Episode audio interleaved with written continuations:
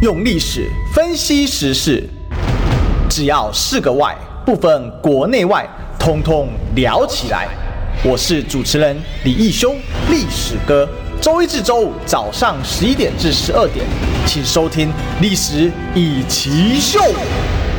欢迎收听今天的《历史一起秀》，我是主持人历史哥李一修。我们今天继续来追寻历史，追求真相。那我们这个每隔周四呢，哎呀，是我们的见闻级大使的时间啦。啊，大嫂，啊，历史哥早啊，大家各位朋友大家好。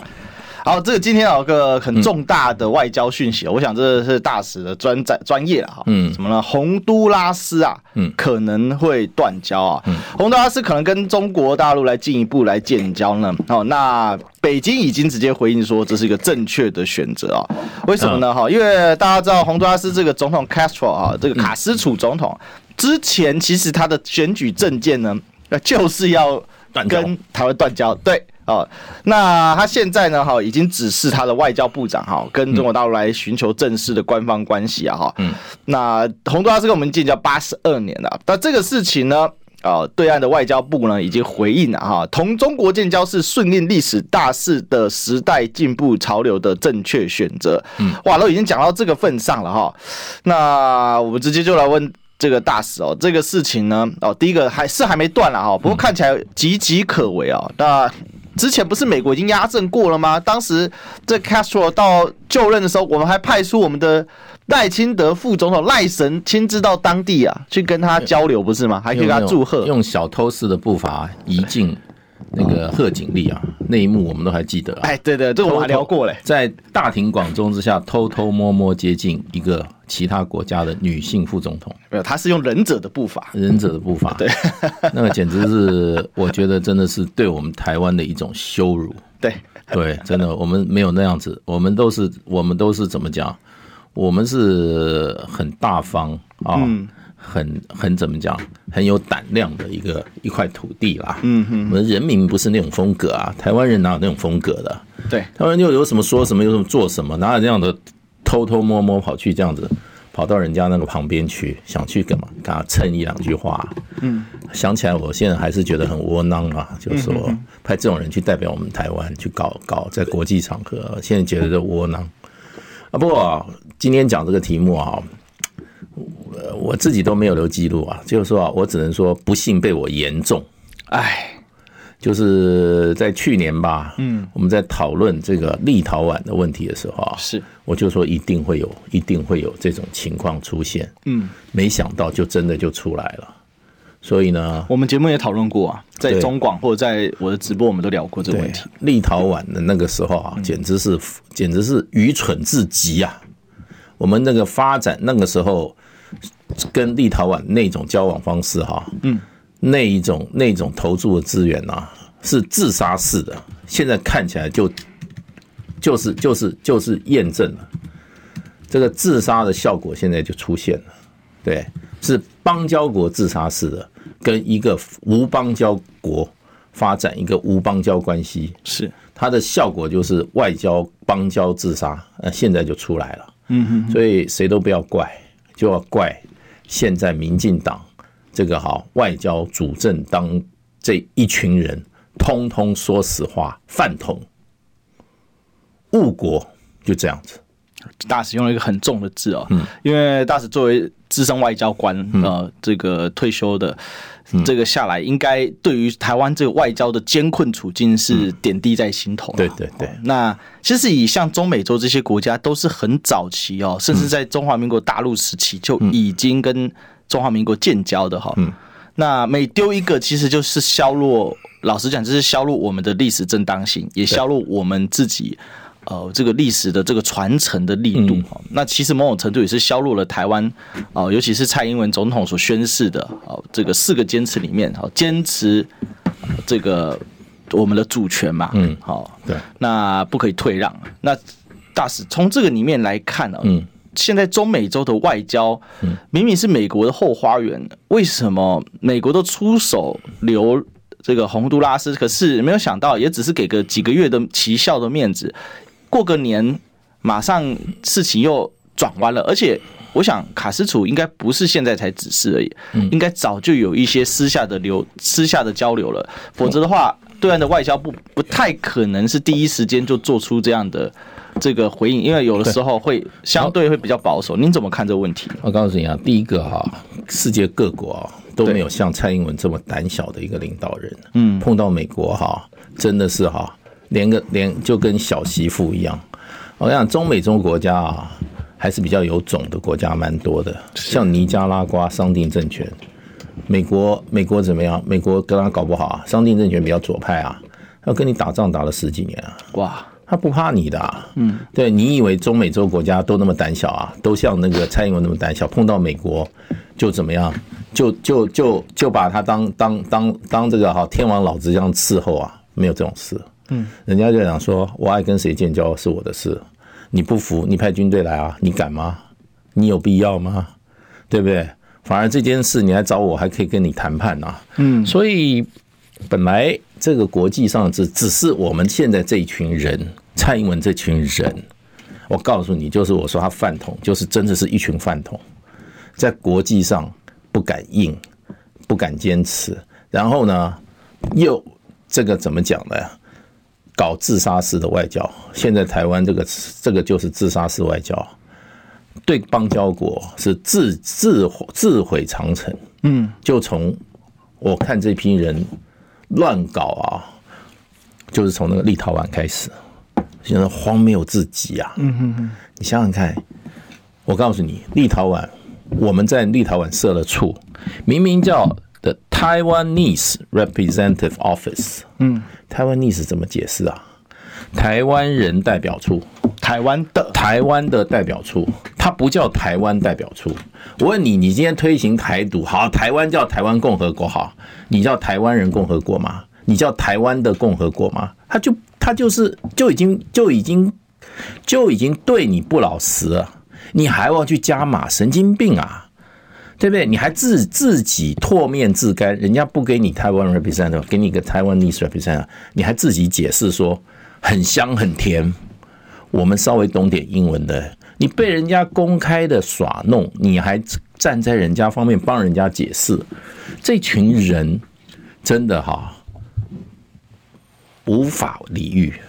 然后你知道，立陶宛后来隔了很长一段时间，偷偷摸摸在台湾设一个处，叫什么处？嗯，叫立陶宛贸易处办公室。哦，Trade Office，Trade Office，对，就是这样子。你想多多多多多那个啊？连台湾两个字都没有？他没有啊，他也也没有 in 台湾啊，没有啊。Lithuanian Lithuanian Trade Office 啊，就这样。嗯，对啊，就这样。所以摆明了我就是搞贸易。然后呢，更妙的是什么？嗯，对外宣称不具领悟功能，领悟是主权象征，不具领悟功能，你你干嘛啊？我我是觉得简直是被人家啊，被立陶宛玩到玩死掉。然后你什么时候为了一个一个一个一个一个无邦交国，你派你的金建会主委龚明鑫算一个工商工商代表团去那边考察市场，准备去大投资。对，然后呢，还非常非常的高调说再加码十亿美金，又加码十亿美金，十亿美金，本来不是就十亿美金了吗？本来是两亿，本来是两亿，公然说再加码十亿美金。所以这样就十二亿美金啊！对，十二亿美金啊！你说，你说这样子搞，那人家你知道立陶宛人口多少？两百万出头。哇，那是十二亿美金，让他们去均摊发红包很够啊！你知道洪都拉斯人口多少？洪都拉斯人口多少？对啊，洪都拉斯人口将近一千万。嗯，对，人家讲说，我跟你几十年的交情，八十几年了，然后我给你正式外交承认，别人来找我，我都啊。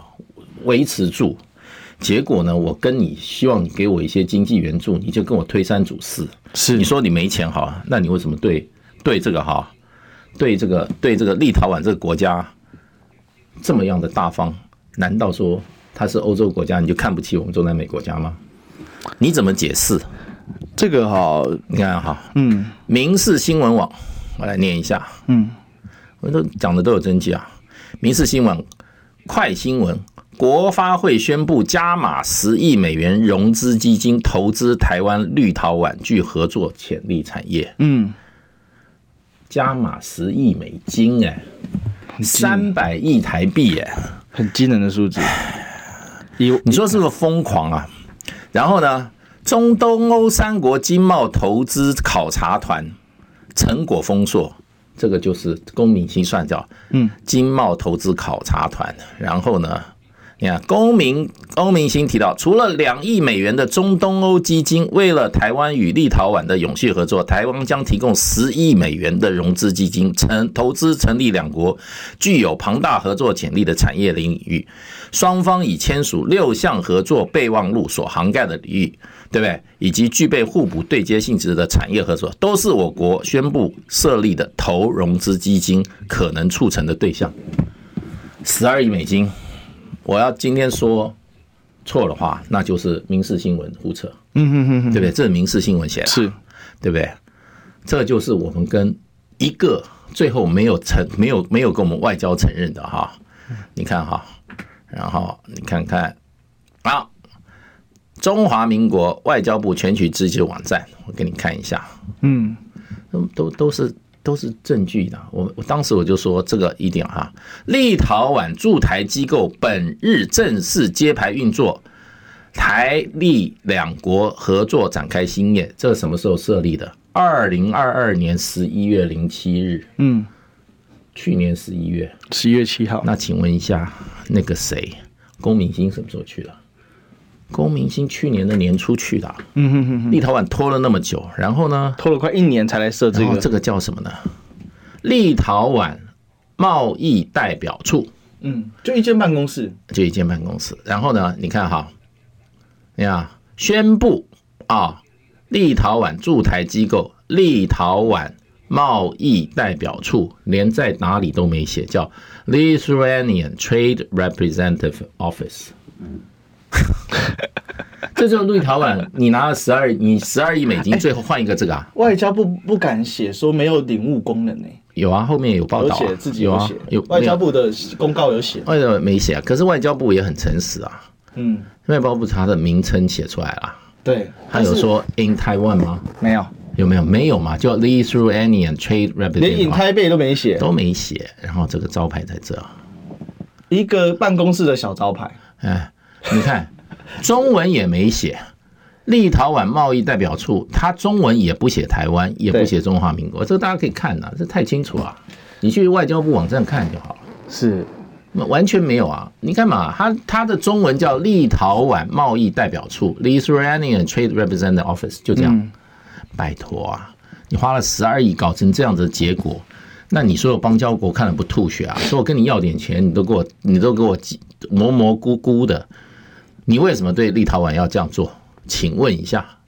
然后呢，我们驻立陶宛的代表处的名字叫这样：立陶宛台湾代表处，The Taiwanese Representative Representative Office in Lithuania。Taiwanese Representative Office，请问中文怎么解释？我们从来从小不英文，英文怎么解释？什么叫 Taiwanese？你应该叫台湾 Representative Office 嘛？嗯，你们搞台独嘛？你不喜欢看 Republic of China，你就台湾嘛？对，怎么会搞一个台湾？你也接受？然后呢，我们在讲，一直讲他们不承认，他说这很好啊，所以我们那个时候就说，这个一定会产生恶果。嗯，因为你是一个自杀性的行为，所有你的邦交国看你这样搞的话，都在想说，这一群这群人哈，这个套卡派体啊。太个重，精严重，非常严重的坏的，脑脑袋坏掉。然后呢，人家就说：“好吧，那我们跟他讲。”巴拉圭总统开口：“嗯，你猜要我多少钱？还要多少钱？十亿美金呐！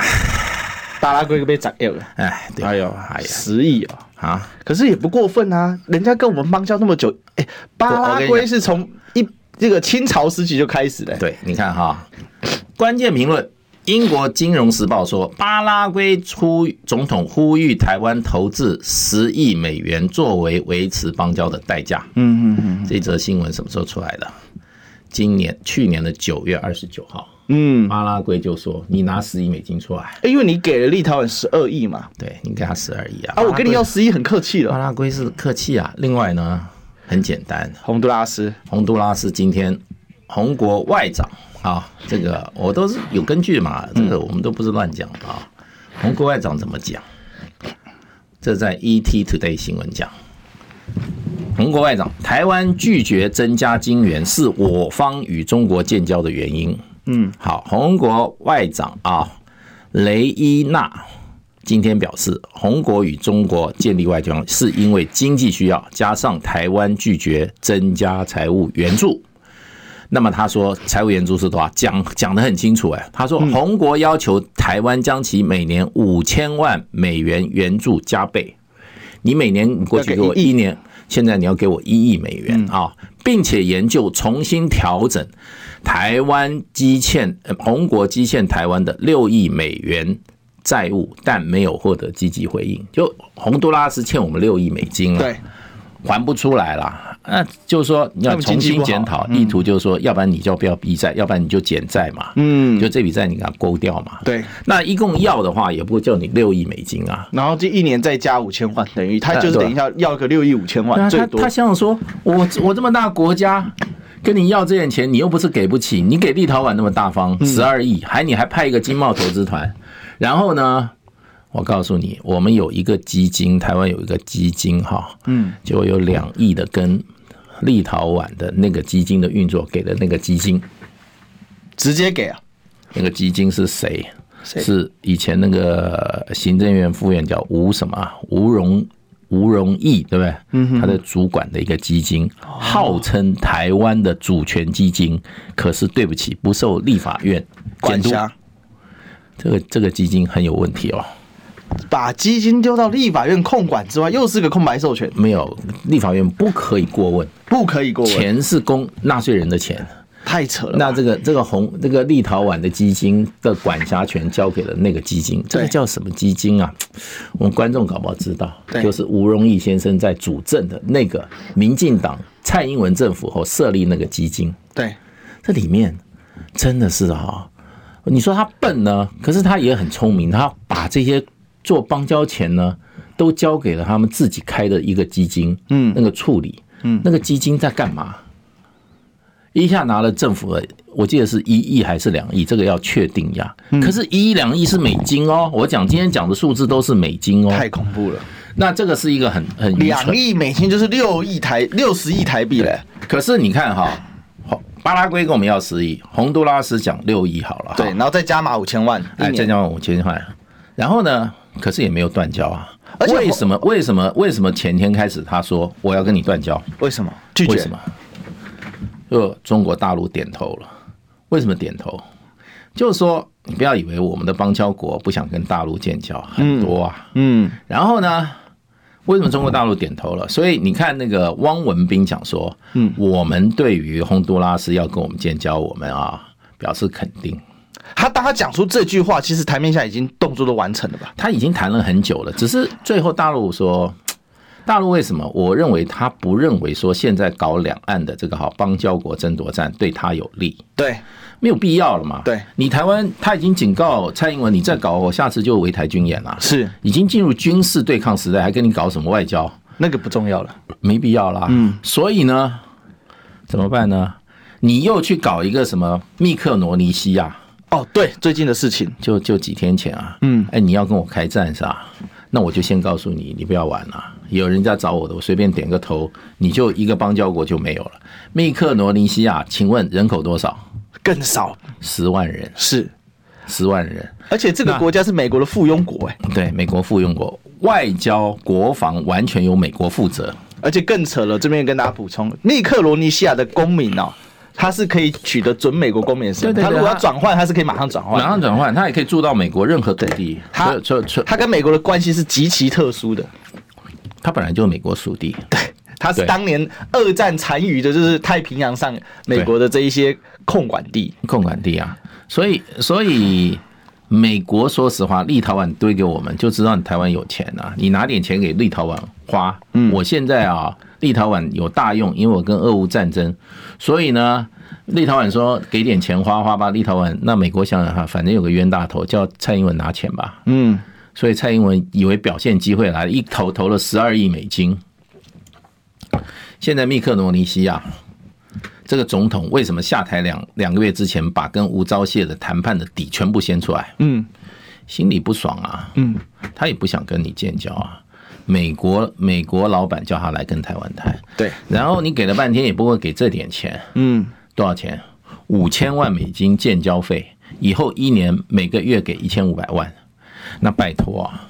你这个也不过就是十万人国家，你价码又炒这么高。第一个，所有的我们邦交国都在想说，台湾，你跟跟你请你跟你讲讲讲讲，给我点经济援助，你跟我搞的这样子啊，嗯，不干不脆的。你看又一个岛国又要花我钱，这第一个刺激。第二个，对中国大陆来讲的话，就是说你们想打邦交国战啊，不是我现在不想跟你打，你来挖什么这个密克罗尼西亚，对不对？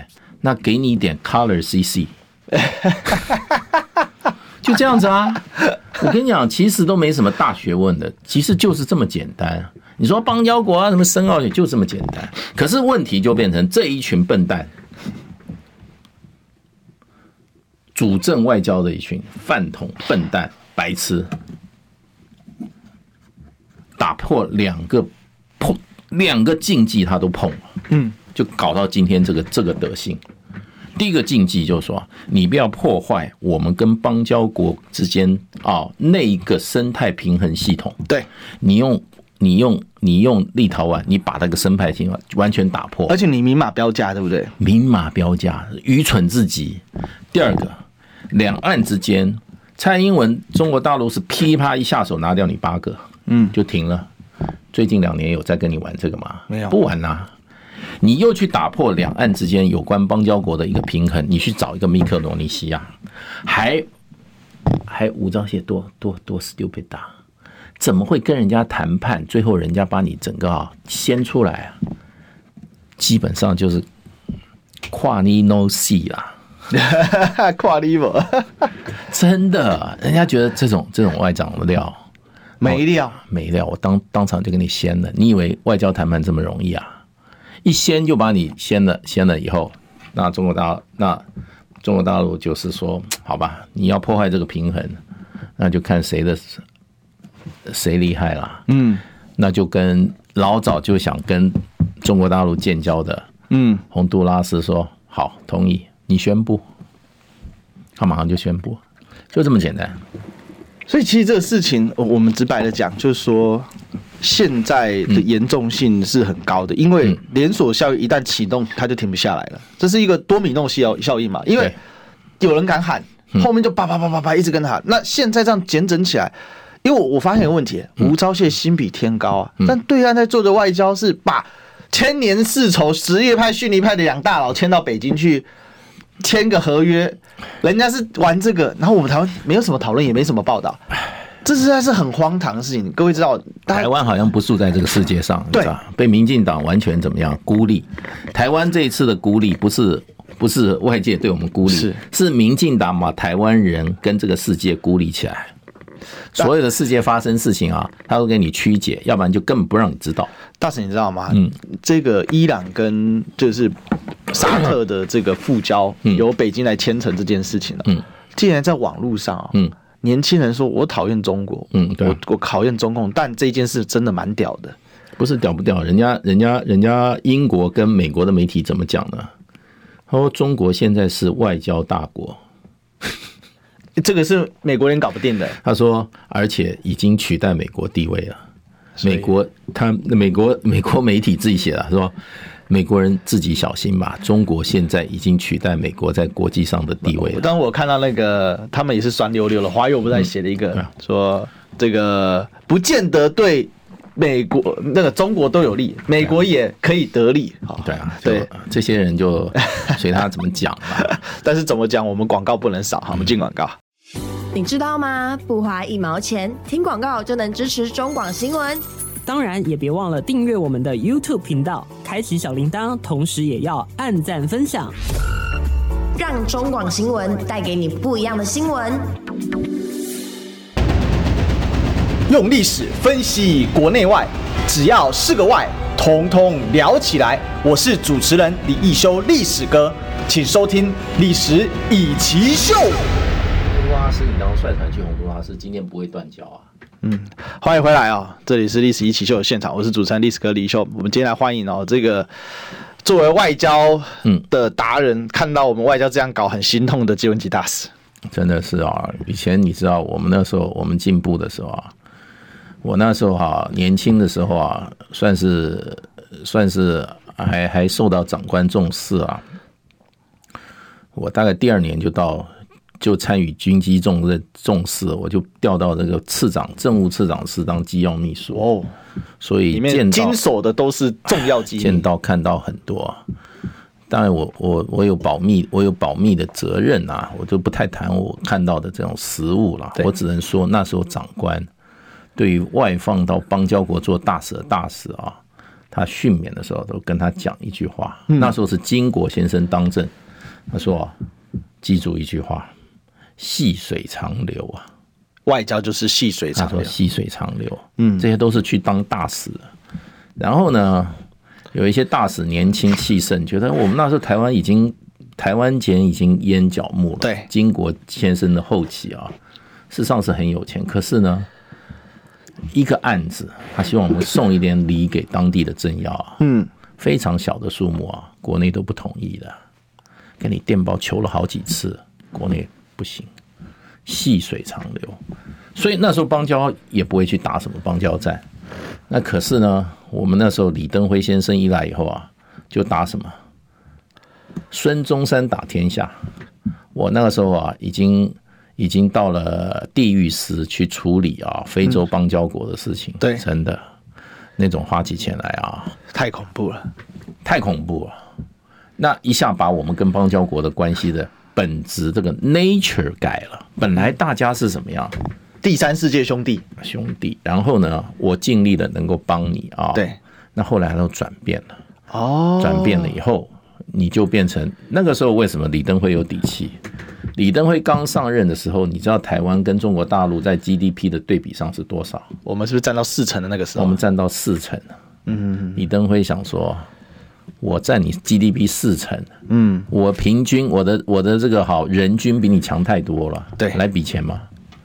结果呢，又占到好处嘛，一直打到陈水扁，最后呢，还是我们输啊，嗯，对不对？马英九搞一个所谓的叫活路外交，嗯，那时候我们在前线打仗打了二十几年，邦交国奋斗二十几年的一位哈，我们非常尊敬的长官欧鸿烈欧部长回来以后，他说：“我主张外交休兵。”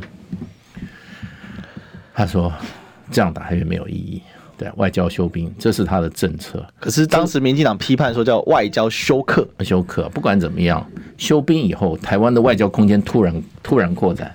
然后呢，所有的驻外大使都觉得做大使好有尊严哦。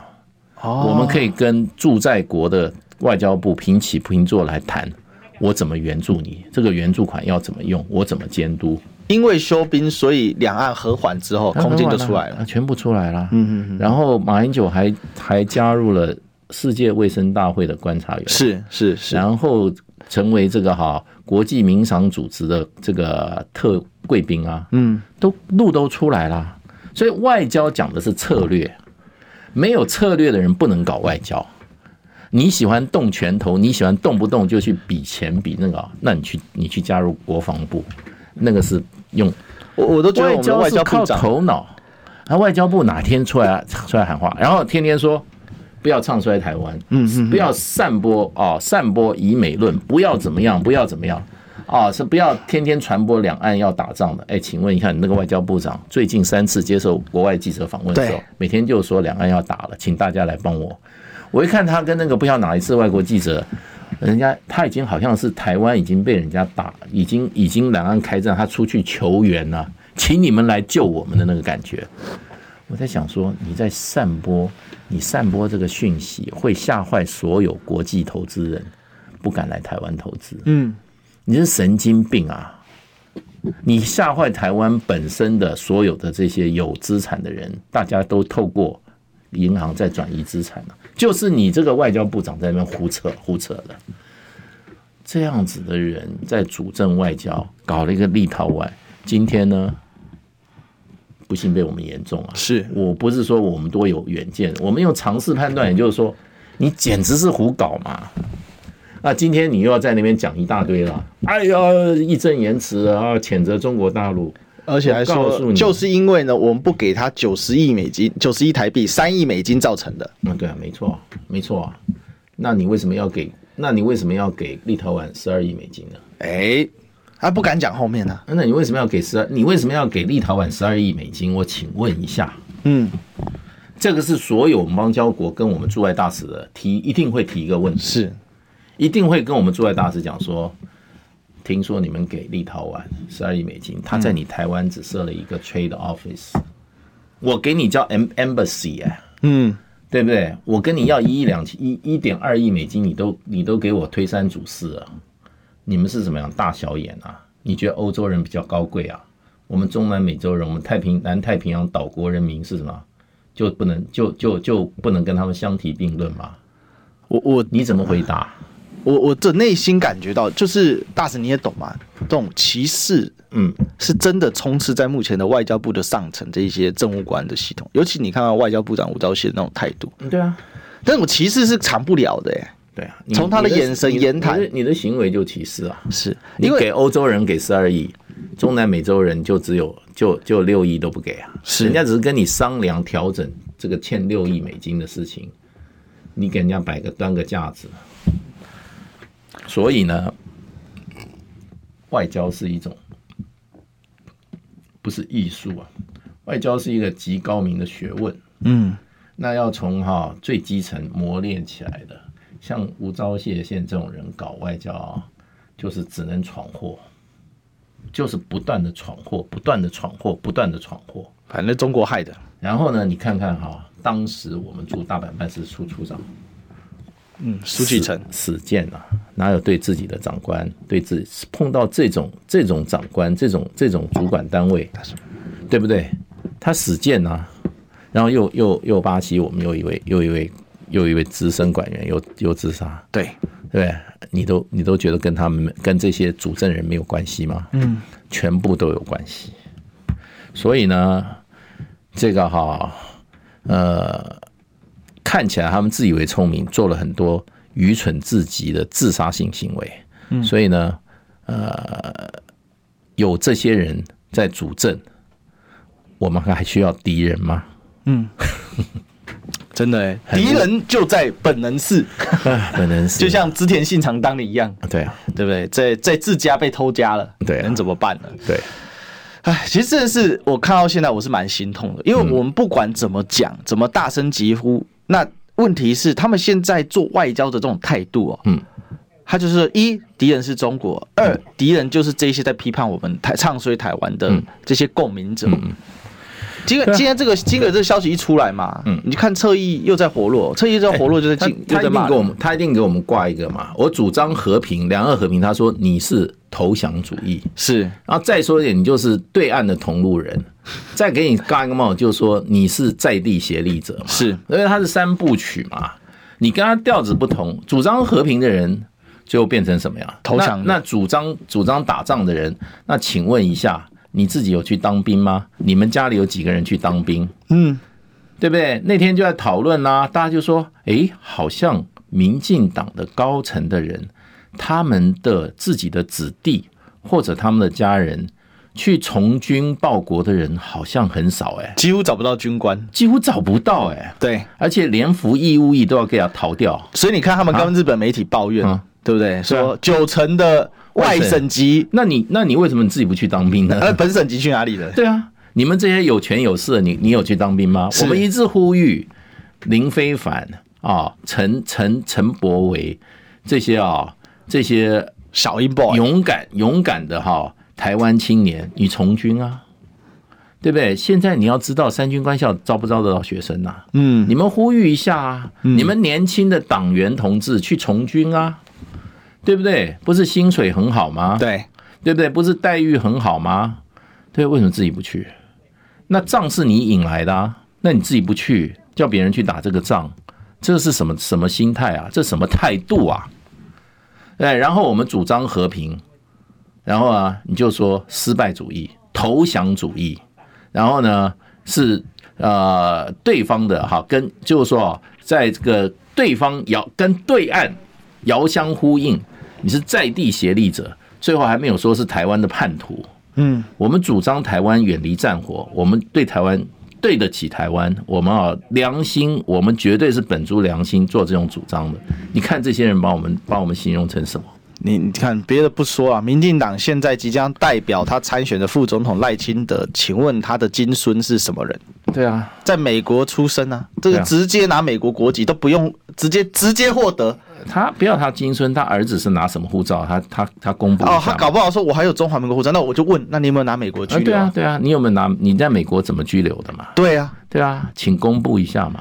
哎，可是我大使你知道吗？嗯，侧翼又在攻击我们这种去当过兵的，嗯，然后把台把国家的义务都尽完的，家人没有人在海，没有人在美国，对啊，这个。这样子的状况，他们还是在那边说你一些五十三，所以说我觉得很过分，就是没有任何的下限，没有没有任何的一个基本的。民进党的架杠台湾党哈，就是民进党党员呐。嗯，非民进党党员弄起架杠台湾党了。没有党员，如果像王世坚质疑的话，一样是共鸣者。共鸣者啊，都是台奸呐。哦，这台奸东西台奸呐。你你没有绿色党政，你都是台奸。我告诉你，大家要小心。好，现在台湾也在搞亚速营，我一直在讲这件事。是没有错，而且台湾有一个亚速营啊，叫黑熊部队。哎，大家要小心啊。嗯，哎，这些亚速营的。打仗不行啊，跟俄军最后都投降啊，全部投降。可是杀当时在这个乌东地区的乌克兰公民的时候，那可是毫不手软哦。嗯，亚速营就干这些的。对，地痞流氓一群，然后给他穿上军服，然后呢，乌克兰政府还给他正规部队称号，就是这样搞。嗯。所以哦，真是乱搞一通哦。不过呢，哈，广告呢不能乱搞，我们一定要进广告。你要少吃油炸，多吃青菜，出门要防晒，躺着别再看赖。嗯哼，这些都是医生说的。Yes sir。乖，就是要听医生的话。三月二十七号，中广新闻网、流行网双网联播全新节目《听医生的话》。主持人李雅媛、潘怀宗联手各大名医，带来最新健康新知、医疗讯息。星期一到星期五中午十二点，听医生的话。用历史分析国内外，只要是个“外”，统统聊起来。我是主持人李易修，历史哥，请收听《历史以奇秀》。欢迎回来，这里是历史一奇秀的现场，我是主持人历史哥李易修。我们今天来欢迎啊，这个为了外交啊，满头白发啊的借文吉大使。好，谢谢。呃，历史哥好，各位朋友大家好。但是呢，好，我要跟大家说，大使的心啊，永远是最年轻的嗯，站在我们人民的第一线啊。嗯。那回过头来啊，这个刚才谈完了外交哈，我说洪都拉斯将断交哦，当然还在最后挣扎了，但看来这个趋势应该是差不多了哈，大使。对啊，机会很很明显。对啊，你那个外交部，我看讲话也已经好像已经绝交了，已经大势已去了。绝交就开始骂对方嘛，这是台湾这几年的传统嘛。那个大表那个不要多少钱这样子啊？对啊，然后还说你看我们可以省钱，结果外交部预算高居居高不下，也没减过。我是觉得大家可以去搜寻一下我们当时谈立陶宛问题的时候，我们就就已经。就已经很悲观的预言到今天会发生这种事了。哦，我有印象，我印象非常深刻。对啊，这个就是就在我们历史一起秀就聊过了。对，对啊，自己种的因啊，然后啊接受那个恶果。可是呢，这些人呢焦头烂额啊，为上宾啊，他又变成又变成替台湾哈发出正义之声的一群啊，这个哈呃勇敢的勇敢的台湾狼，勇敢的台湾狼啊，就就搞这一套。你知道，闯的祸，然后自己来收拾，然后自己变英雄。我想到一句话哈，真的是可悲啊！夫窃国者啊，在外号为爱国人士也。对啊，对啊，对啊，他最爱台湾呐，对啊，把台湾搞垮了，他也是因为爱台湾，对啊，可以原谅，可以接受。真的是跟他没有党政的，通通是怎么样？都是台奸。我们真的哈，对这些人很心痛啊。不过要拉下民进党啊，那在野党也必须支任啊。嗯，那我今天的标题下，洪都拉斯将断交，国民党十大佬比天骄哦。为什么？那是心比天骄，他觉得他看不起台湾人了，你知道？看不起选民哦。那我们先这个讲这个名单了哈。那在讲讲名单之前呢，啊，我们先谢谢我们的苏泽宏同学呢哈，在我们 YT 上抖内啊，他说看到国民党选出的名单有花莲王李全教、曾明忠、黄昭顺奶奶的黄年轻人很失望，一定要帮巧心说两句哦。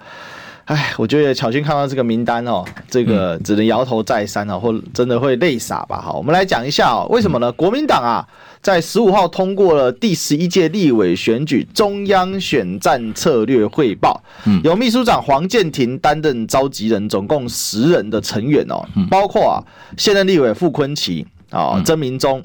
前台北县长周锡玮，前新竹县长邱进存，前高雄市长庄启旺，前桃园县长黄敏公，前苗栗县长刘正宏，前台南市议长李全教，前立委黄昭顺。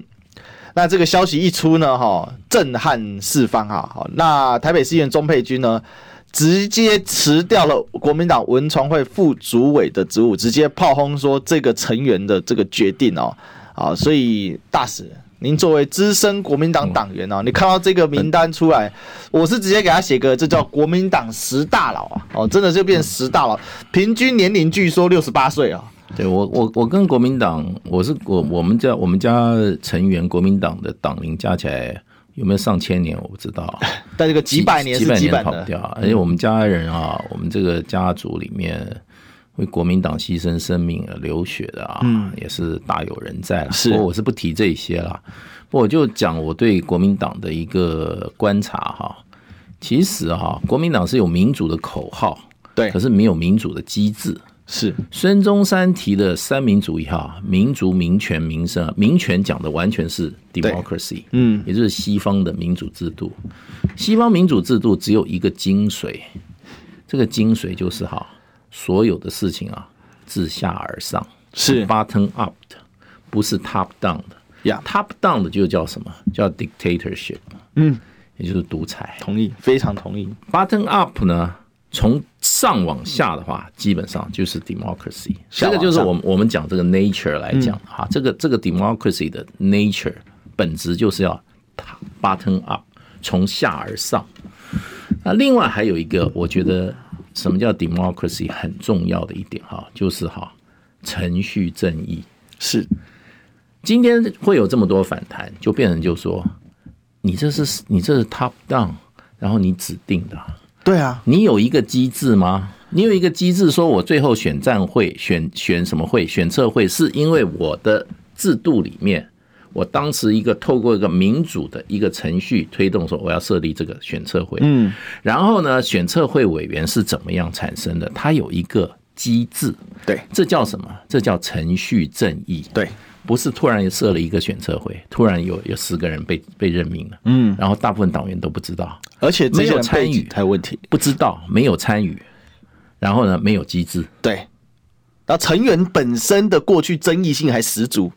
对这个成员的部分哈，倒是我我我不评论，而是我要评论的，就是说你这个怎么产生的？是，你怎么产生的？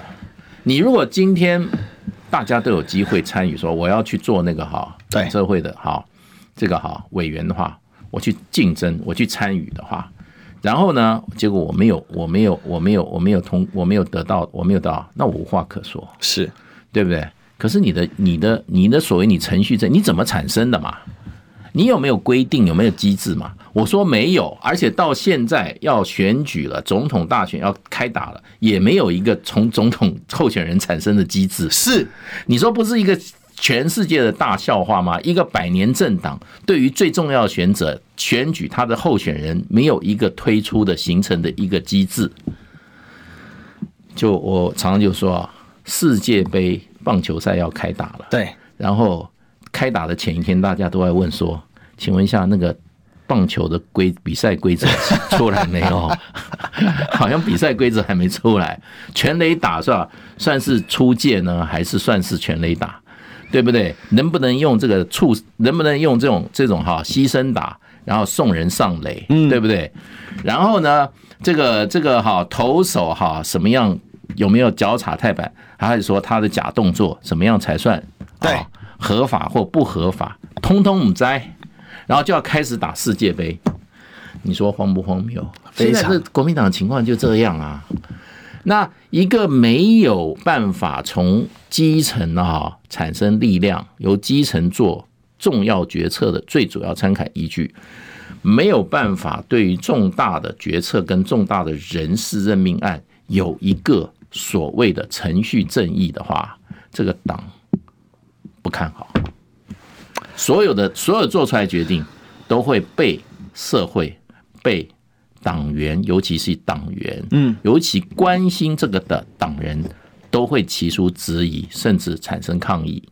所以呢，这个是国民党最大的问题。嗯，那为什么会形成国民党现在这个状况？话，那控制过国民党、掌握国民党党机器的人啊，他们自己心里都很清楚。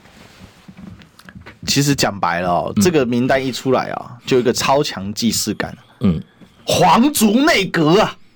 嗯，这个大清江王啊，对，然后你可以看到，你说是在匡吗？哎，那个对，一匡。啊，一匡，好，一匡贪到不行啊，啊，奕匡，对，那这个真的看出来啊，就庆亲王嘛，嗯，好，庆亲王再现江湖，嗯，到底是要干嘛？然后呢，这个皇族内阁最后是这个载沣，嗯，哦，先是有一匡嘛，然后后来又载沣，一匡不是皇族内阁，就现在一匡这是主最后主政的，嗯，这个大臣啊，那接下来载沣，载沣是怎样？每天讲话很激动，觉得自己很强，嗯、可是一点能力都没有，嗯、什么事情都搞不定，被袁世凯吃死死。他很他遛鸟遛得很漂亮啊，是吗？然后唱两句京片，讲唱两句京戏也很漂亮。对啊，很会讲嘛。啊，对，很会讲啊，啊，很会讲啊，很会讲。他长得也很漂亮啊。对啊，那问题是不会做啊。呃，奇人子弟都都走出来都是，对不对？可是他们，他们跟他们祖先差很多，真的。哎呀，跟那个努尔哈赤那一代完全是不同的。不要比努尔哈赤，比恭亲王就好了。对啊，差很多。以恭亲王相比之哦，那十分之一都不到。所以我每次想起国民党，我就想起那个黄花岗七十二烈士那种悲壮，真的。哈，那个林觉民那种哈，与其诀别书，哎，那种那种国家民族大义啊，那真的是是对他们感觉。后来我发觉那是。那一那个那一代的国民党，跟现在哈，我觉得要恢复这个政党的精神，就要看看那些人，黄花岗七十二烈士的每一个人的故事，看看林觉民是怎么弄的，是对不对？那那国民党才会，然后呢，要好好去读一下三民主义，是这么有一个完整的政纲跟中心思想的一个政党啊，这个党员不知道国民党是。基本上他的理想理念都在三民主义，讲民权，没有讲民族。第一个讲民族，对；第二个讲民权，第三个讲民生。嗯、我告诉你，孙中山的学问到现在都不落伍。台湾的现状就是民生主义啊，对他一百多年前的知识水准哈，到现在啊，还超过现在台湾这些人的水准。对，民生主义，平均地权，对吧？节制资本，然后均富，哪里讲的错？你今天大陆今天才在讲共同富裕的，那国民党那个孙中山以前多少年前在讲军富啦？台湾以前的基尼系数多低啊？国民党每天都在搞军富啊，对不对？台湾台湾公不公平？公平啊！阿扁三级贫富，一个 generation 就做总统，是这是什么？这是民权主义造成的，嗯，对不对？所以呢，呃，国民党就变成就是说啊。就是说啊，不晓得自己有一个宝贝，把那个宝贝给搞丢了。孙中山曾经讲过这个故事。对，在英文有一个叫什么，你知道？就是说，你拨洗澡水的时候，不要把 baby 一起拨出去啊。你知道？你你那个替那个 baby 是你的宝贝，对不对？你替他洗澡的时候，洗完澡水要倒的时候啊，常常怎么样？英文有一句话，这句话就是要讲给现在国民党，你不要把你的 baby 一起连洗澡水哈。一起一起倒掉，那国民党就是一起倒掉。